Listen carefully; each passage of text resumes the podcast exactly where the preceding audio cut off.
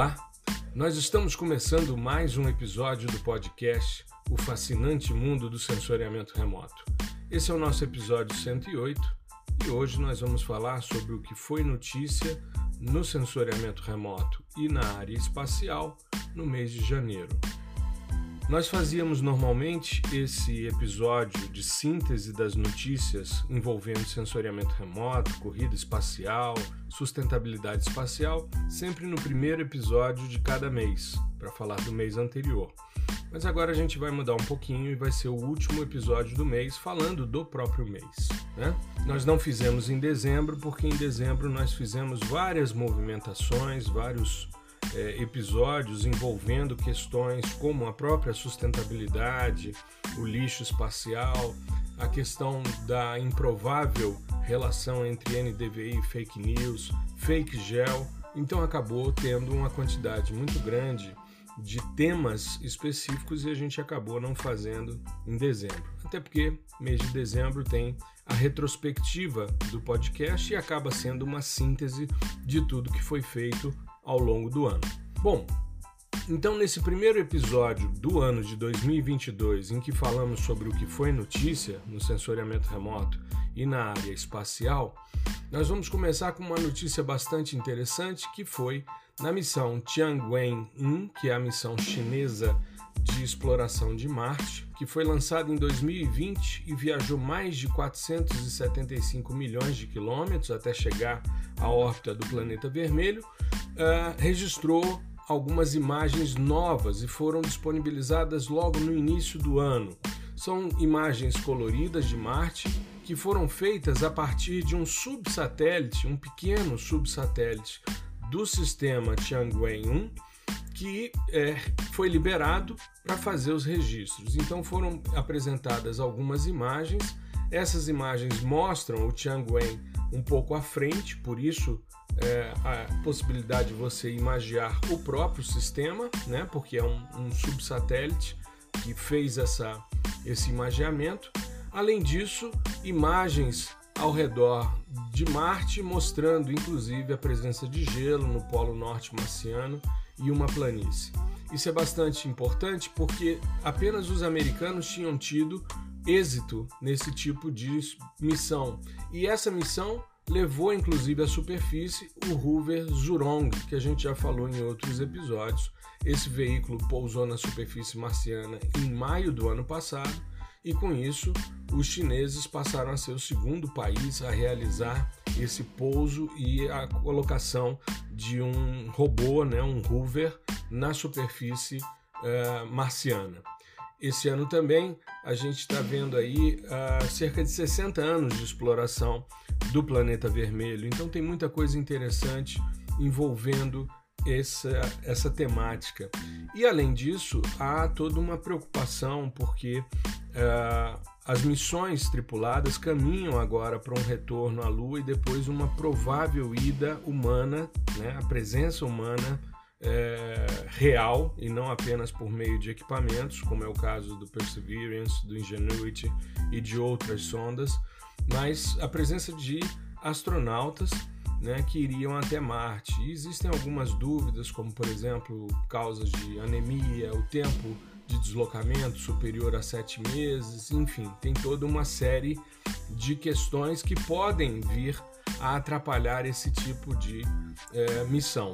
Mas para nós é muito interessante quando as imagens são adquiridas, porque você faz a verificação, a aquisição da superfície, das informações do planeta à distância. E é uma distância muito grande, uma distância né, superior aí a 450 milhões de quilômetros, então é algo uh, muito eficiente quando você vê desde os anos 70 imagens da superfície de Marte e que povoam o imaginário coletivo, né? Quem nunca ouviu falar de histórias sobre marcianos e tal, enfim. E isso então ajuda a explorar a superfície, compreender a presença de água, se existem traços de vida complexada no carbono, como é o caso da vida na Terra, ou se é outro tipo de elemento, enfim, explorações mil que vão ampliando as nossas percepções. Nesse mesmo sentido, no início de de janeiro, nós tivemos um marco extremamente importante quando a NASA divulgou um vídeo da Parker Solar Probe, pela primeira vez tocando a coroa solar. É importante a gente entender que o Sol tem uma atmosfera que é chamada de coroa solar ou corona, e essa estrutura é muitas vezes mais quente do que a própria superfície do Sol. O Sol tem ali na sua superfície uma temperatura uh, de 5.500 graus Celsius e a coroa chega a ter até um milhão de graus Celsius. E o que tem se percebido é que ela é formada né, por nuvens de plasma, por uma grande quantidade de campos magnéticos, e isso fica aprisionado pelo próprio campo magnético da, do Sol, pela atração gravitacional do Sol. E a sonda Parker Solar Probe, ela é uma estrutura que tem um, um escudo protetor muito grande para que o sistema possa ir encostando nessa nessa coroa para que a gente possa entender essa dinâmica. É justamente dela que ocorrem as erupções, é justamente dela que são uh, verificadas as ejeções de massa coronal. E isso, quando se desloca né, nesse espaço em direção aos planetas do sistema solar, você tem uma série de é, eventos acontecendo, formação de ionização da atmosfera, como a gente vê, por exemplo, nos fenômenos de aurora polar e outros, né? Mas é muito interessante porque a NASA divulgou esse vídeo que mostra umas imagens fantásticas dos fluxos solares sendo expelidos né, em direção aos outros planetas do sistema solar e, ao mesmo tempo, apesar de toda a, a, presença de ruído nas imagens, um vídeo feito pelo instrumento WISPR, né, que é um imagador de campo largo para a Parker Solar Probe, né, seriam as iniciais em inglês desse, desse imagador de campo largo, que foi desenvolvido para estudar a densidade das partículas elétricas carregadas e a estrutura dessa coroa celular. E muito interessante porque foi uma, um vídeo que mostra o deslocamento, ah, os fluxos coronais, os ruídos né, ali presentes. Esses fluxos coronais são formados normalmente por gases que são eletricamente carregados e plasma, né, que é o quarto estado da matéria, a partir de linhas de indução magnética. E além disso, uma coisa interessante que foi possível de se verificar nas imagens, no início, a presença de Vênus, Mercúrio, Marte, depois a visualização da Via Láctea, né, bem nítida, e depois a percepção de Saturno, Terra e Júpiter. Então, Marte, Mercúrio, Vênus, Saturno, Terra, Júpiter e uma imagem belíssima da, da Via Láctea sendo observada pela, pela Parker Solar Probe. Lembrando que, claro, ela de costas para o Sol, tocando a coroa e observando, né, os sistemas sensores observando para frente. Então, muito interessante. É, durante esse sobrevoo, esse vídeo foi em abril do ano passado, ela passou a cerca de 13 milhões de quilômetros da fotosfera, que seria essa camada visível do Sol, e onde ela registrou esses fluxos né, ali de plasma e de gases aquecidos que foram registrados nesse vídeo. Foi um avanço muito grande, porque dentro das missões solares essa é talvez uma das mais audaciosas, né? Se chegar a um sistema tão próximo ao Sol ao ponto de tocá-lo para entender como isso tudo funciona e saber por que uma atmosfera de uma estrela é tão mais quente do que a sua superfície. As imagens são belíssimas, estão inclusive uh, no YouTube. Você consegue uh, colocando lá Parker Solar Probe e aí você consegue ver são dois, duas janelas, um deslocamento de linhas né, ruidosas e pontos mais brilhantes que seriam os planetas do sistema solar, além da presença da Via Láctea.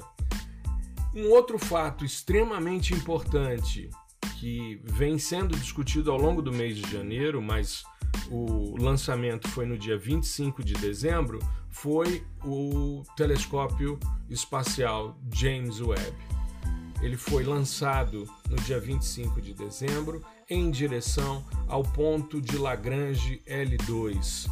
A gente precisa entender que esse sistema ele vai ficar supostamente parado, não necessariamente é, ele não fica parado, mas ele fica girando ali em torno desse ponto de Lagrange, que seria um ponto em que a atração gravitacional da, do Sol, da Terra e mais a Lua criam esses pontos em que supostamente esses é, equipamentos podem ficar parados. Quando eu falo parados, entre aspas, né? Mas é para você ficar com o sistema observando o espaço sideral. Então, a primeira coisa que chamou atenção, porque quando o James Webb foi é, separado do veículo lançador, foi mostrado né, uma câmera no veículo lançador mostrando a separação. Mas muitos questionaram por que, que o telescópio não tinha uma câmera nele para ir registrando o caminho. Até porque tem toda uma estrutura de abertura, né, de painéis, a abertura das proteções são folhas metálicas grandes que vão sendo é, abertas e superpostas, a montagem do espelho, que é um conjunto de peças muito interessante, né? O espelho vai receber as imagens e vai convergir para uma cabeça. A, é, a, a informação bate nesse espelho maior, vai para um espelho menor e converge para uma cabeça de sensor. E a dúvida é por que, que não foi colocado um, uma câmera nele para poder fazer a verificação de todas as etapas? Bom, primeiro, não há necessidade de você ter uh, uma câmera para saber se o equipamento está funcionando ou não.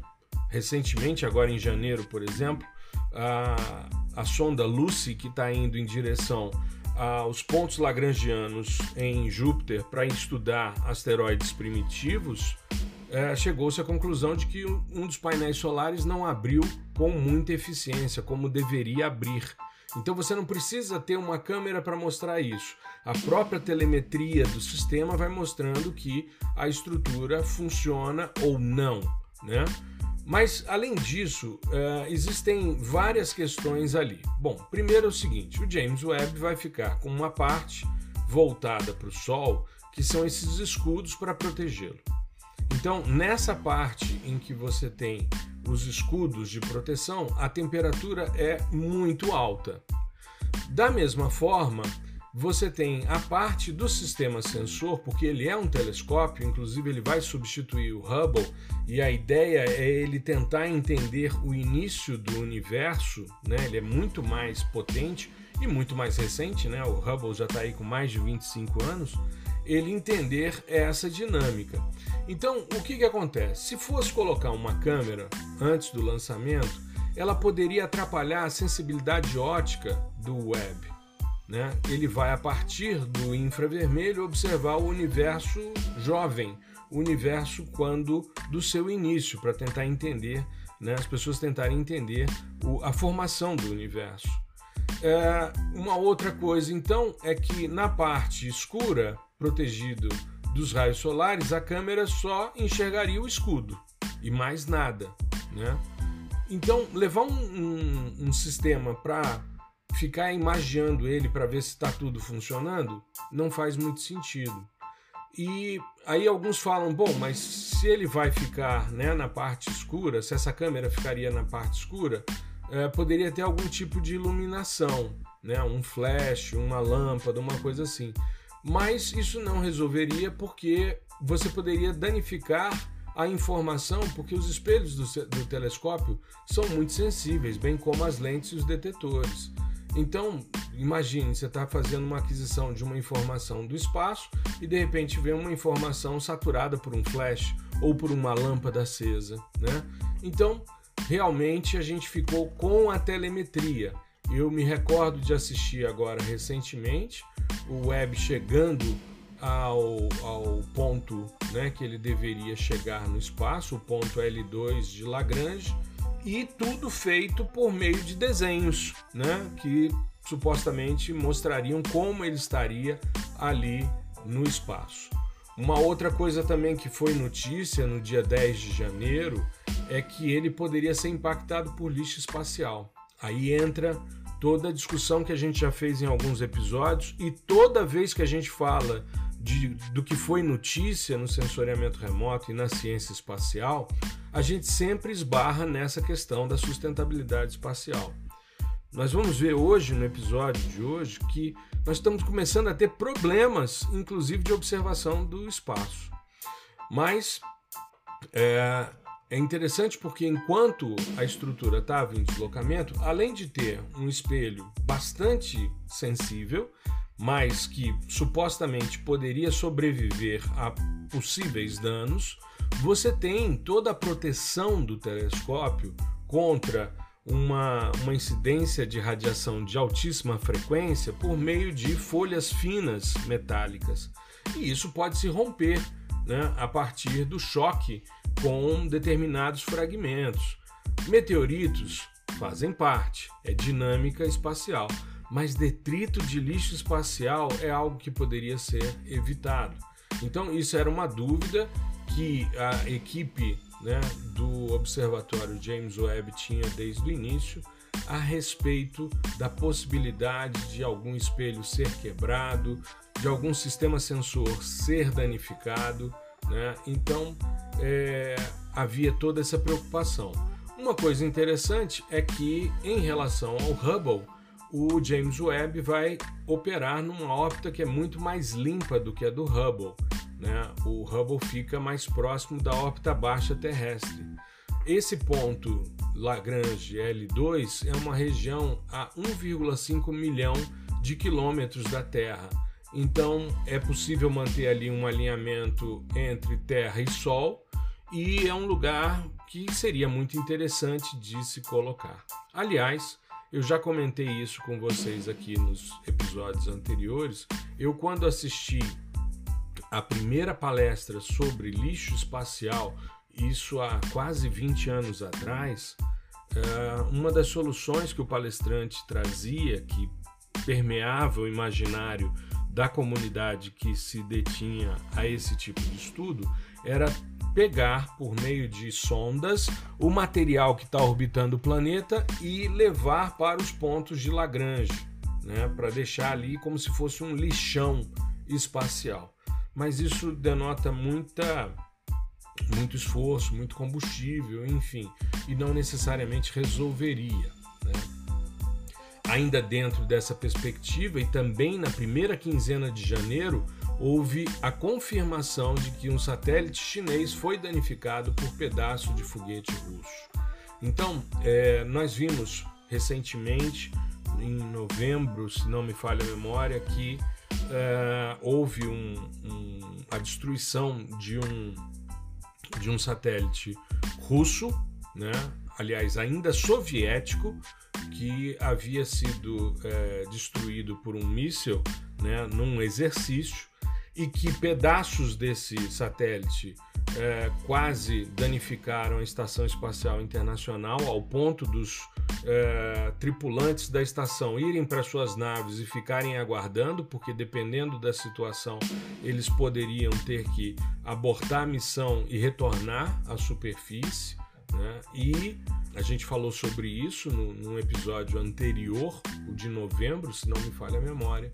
E no rastreamento que é feito nos Estados Unidos, houve a confirmação. Esse satélite chinês foi lançado em setembro de 2019 e foi colocado numa órbita síncrona, né, Sol síncrona, a mais de 700 km de altitude, como é uh, um pouquinho mais alto do que é Landsat 8, Landsat 9, né, 780 km, enquanto Landsat 705 e em março do ano passado ele sofreu danos que geraram vários fragmentos. Então eles começaram a investigar nos Estados Unidos essa questão e chegaram à conclusão de que esse dano no satélite chinês foi provocado pela colisão com um fragmento do foguete Zenit 2 da Rússia que havia sido lançado em 96.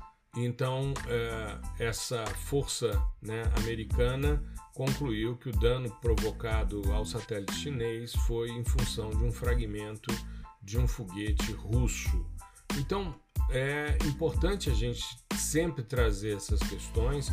Existe um, um departamento da NASA chamado Orbital Debris Program Office que faz a verificação dessas questões e é a quinta colisão acidental confirmada entre dois objetos catalogados.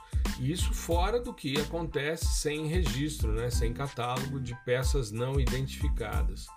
Mas é muito interessante a gente perceber a necessidade cada vez mais de discutirmos essa questão.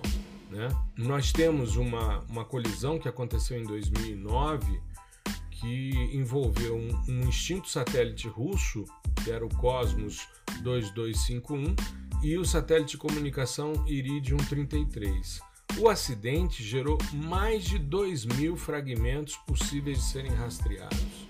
Então, não é, é um tema que a gente possa deixar de lado, porque, como eu salientei em episódios anteriores, a Terra já começa a apresentar em órbita baixa e em órbita geoestacionária anéis de lixo espacial, de detrito. Então é importante a gente sempre retomar essas questões. Tá?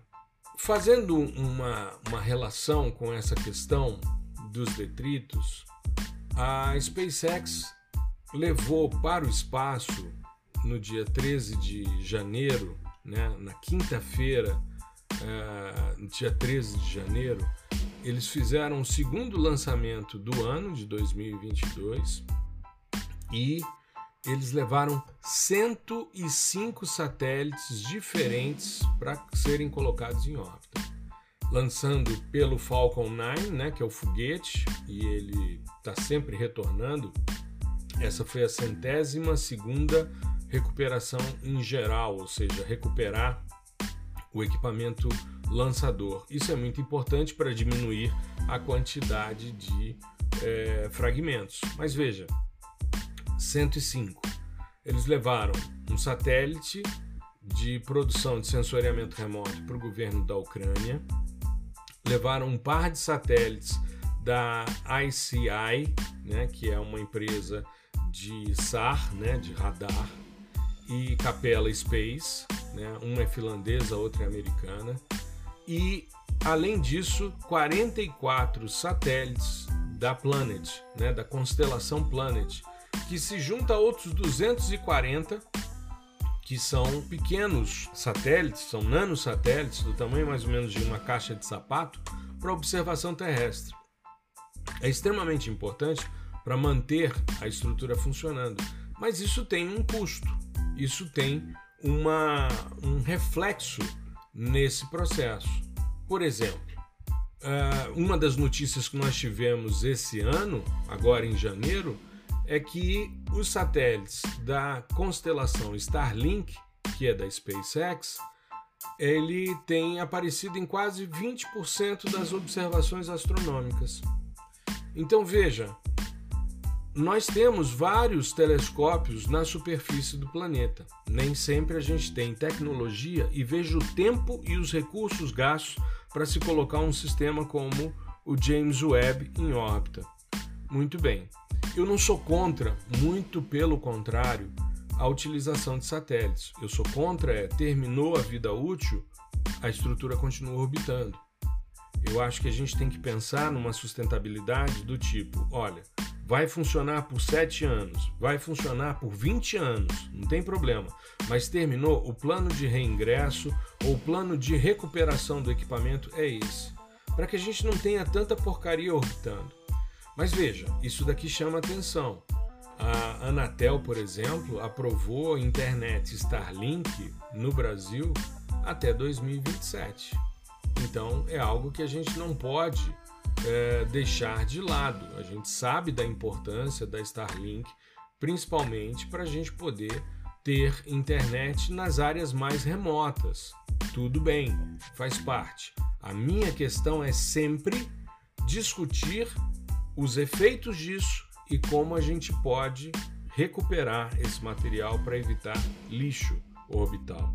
A gente tem que se lembrar e aprender com os erros do passado. Nós criamos muitos impactos e várias degradações ambientais na superfície do planeta alegando ignorância. Só que nós estamos numa fase tecnológica tal que nós não podemos mais aceitar essa ignorância. Tudo bem, começamos a corrida espacial na década de 50. Né? Nós temos o primeiro satélite, o Sputnik, é, em 57. Então, nós precisamos ter inteligência para tratar essas questões e recolher esse material. Fundamental, volto a salientar. Precisamos fazer sensoriamento remoto, precisamos monitorar a superfície, precisamos monitorar acidentes, é, enfim, precisamos observar o espaço sideral, precisamos entender a formação do universo, precisamos ir a Marte, a outros planetas, está tudo certo, desde que a gente tenha um plano de recolhimento. E isso é fundamental.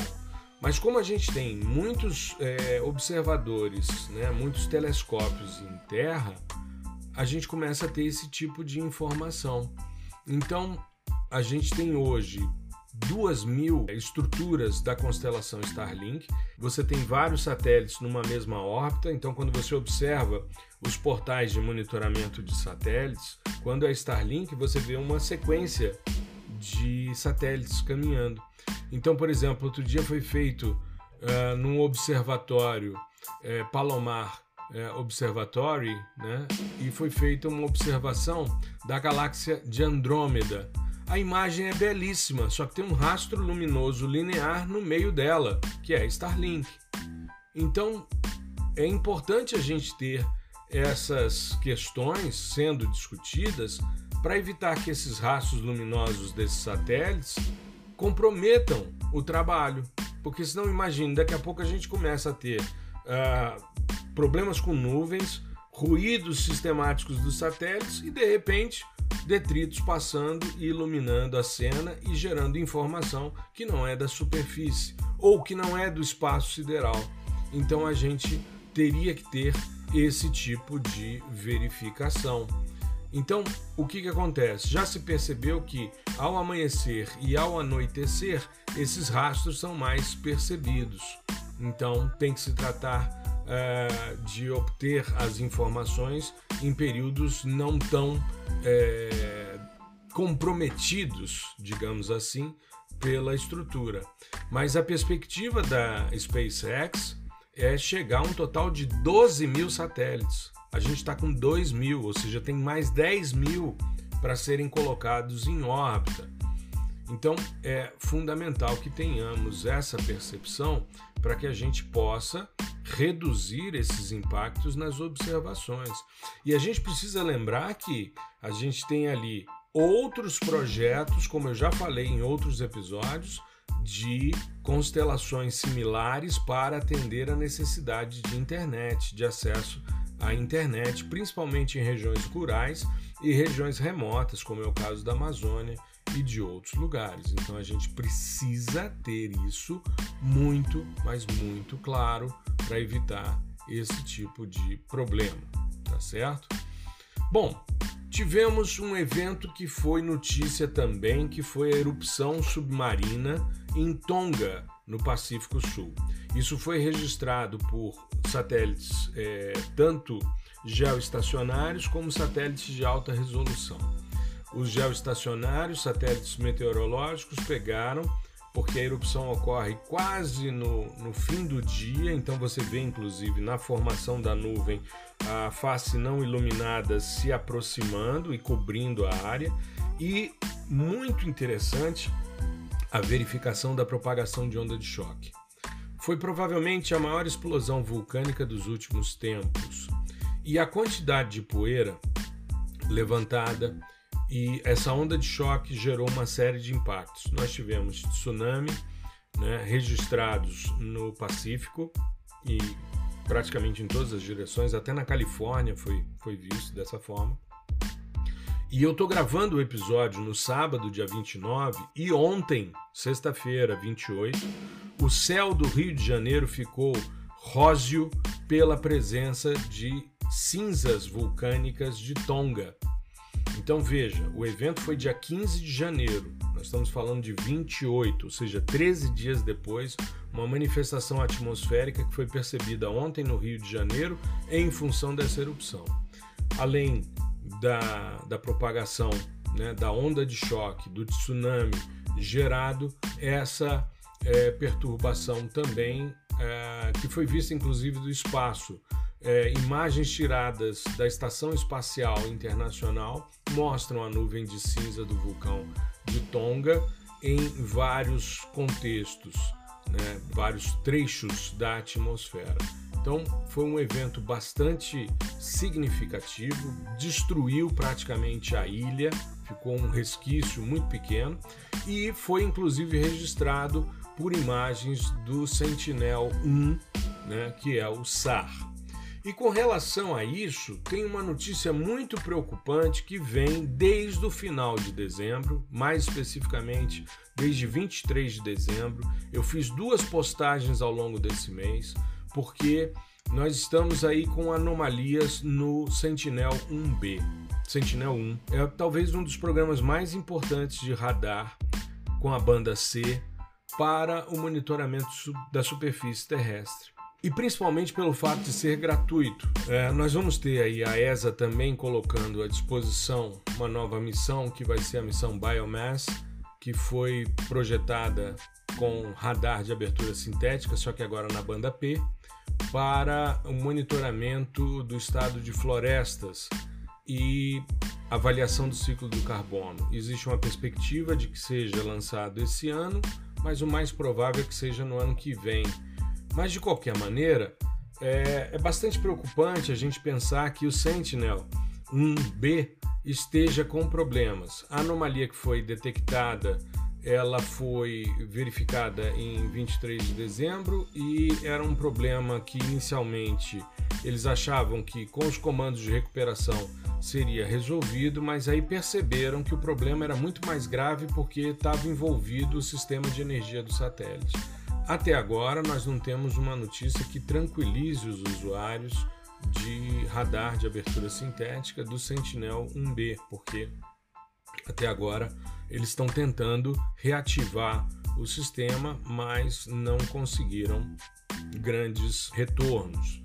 A constelação Copérnicos, a qual faz parte o Sentinel-1B, ela é formada por grupos de satélites. Então a gente tem o, dois sistemas no Sentinel-1, então você tem o Sentinel-1A e 1B, e tem previstos um C e um D, tem dois Sentinel 2, dois Sentinel 3, um Sentinel 5P, que é o Tropome, né, o precursor do, da, do Sentinel 5, e tem o Sentinel 6 Michael Freilich, que também é um radar mais voltado para questões oceânicas. Então, é, nós sabemos que existe a possibilidade né, de se colocar aí um, um outro satélite Sentinel para fazer com que o sistema continue mapeando. E eles são extremamente importantes para o monitoramento da superfície. Então é uma notícia muito angustiante né, saber que um sistema está com problemas e uh, parece que o problema é mais sério do que se imaginava. Esperamos que a ESA e a equipe da constelação Copérnicos consiga resolver em breve essa questão para que tenhamos ainda muito tempo de funcionamento do Sentinel 1B, que está em órbita desde abril de 2016, né, trabalhando juntamente com o Sentinel é, 1A. Uma notícia muito boa agora do final de janeiro foi que o telescópio James Webb foi visto chegando ao ponto Lagrange 2. Como eu falei ainda há pouco, ele fica a 1,5 milhão de quilômetros da Terra o registro foi feito por um projeto de telescópio virtual e que mostra o telescópio chegando ao ponto, inclusive foi destacado em imagem. Então, chegando, e foram mostrados vários vídeos, né? Chegando ao ponto, ele fica ali, né? Circulando esse ponto de Lagrange e observando o espaço sideral para tentar compreender ou funcionamento. Essa informação foi dada no dia 24 de janeiro, né, a, a localização e a chegada do James Webb ao ponto de Lagrange 2. Então isso é extremamente importante para a gente é, ter esperança aí em boas imagens e mais compreensão do espaço sideral. E para fechar o nosso episódio de hoje, é, fechar com uma, uma expectativa é que estão sendo feitos testes de limpeza espacial. Então, agora apresentou um teste que foi feito com um sistema japonês chamado Outscale. Foi suspenso né, e pausado por um tempo, mas era uma missão de demonstração da tecnologia de remoção. E o que, que eles faziam? Eles liberavam uma pequena peça e depois capturavam essa peça novamente, algumas vezes usando um mecanismo magnético, e com isso depois havia a desaceleração e o reingresso à atmosfera para queimar o material.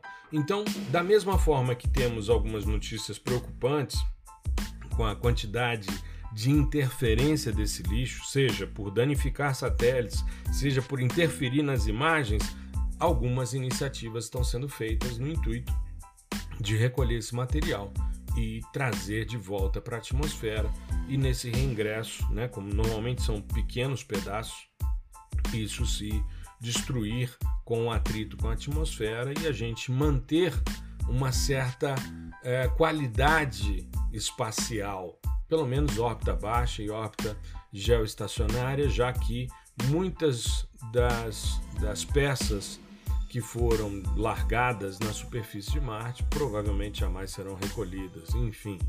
Mas a gente está externalizando o nosso lixo como a gente faz naturalmente com é, municípios vizinhos, países vizinhos, com o próprio vizinho, enfim. Né? O ser humano precisa ter uma noção de é, sustentabilidade nas suas relações e principalmente na área espacial aprender com os erros que foram cometidos na superfície, nós temos vários.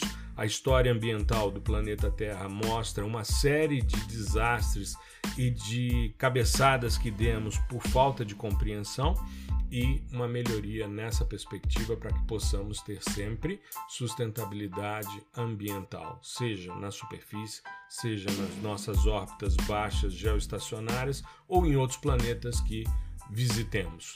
A gente, quando vai a um lugar, a gente precisa, ao longo da nossa trilha, recolher o nosso lixo e não deixar uma pegada tão triste assim, né, de material largado por descuido, tá bom? Eu espero que tenha sido interessante, que tenha sido uma reflexão sobre o que aconteceu nesse mês de janeiro e mês que vem, em fevereiro, a gente faz uma discussão a esse respeito. Eu queria chamar a atenção e te convidar já para ficar atento, porque nós estamos lançando aí agora é, um, um, evento que vai ocorrer no, no início né, de fevereiro, nos dias 8, 9 e 10 de fevereiro, três etapas para o sucesso no PDI.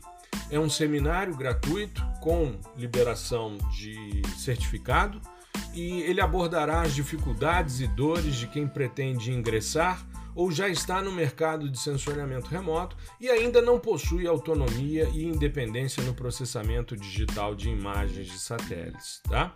E vem aí também a nova turma do curso PDI-SL. Então fica atento, é, em breve a gente vai estar tá divulgando. A partir de hoje, segunda-feira, já deve estar tá rolando as primeiras campanhas de divulgação desse evento. Três etapas para o sucesso no PDI, tá bom? Semana que vem a gente conversa um pouco mais sobre essas questões de processamento digital de imagens, porque é a semana que antecede o evento. E muito bom ter você ouvindo o principal podcast o maior podcast em português sobre sensoriamento remoto do mundo, o fascinante mundo do sensoriamento remoto. Tá legal?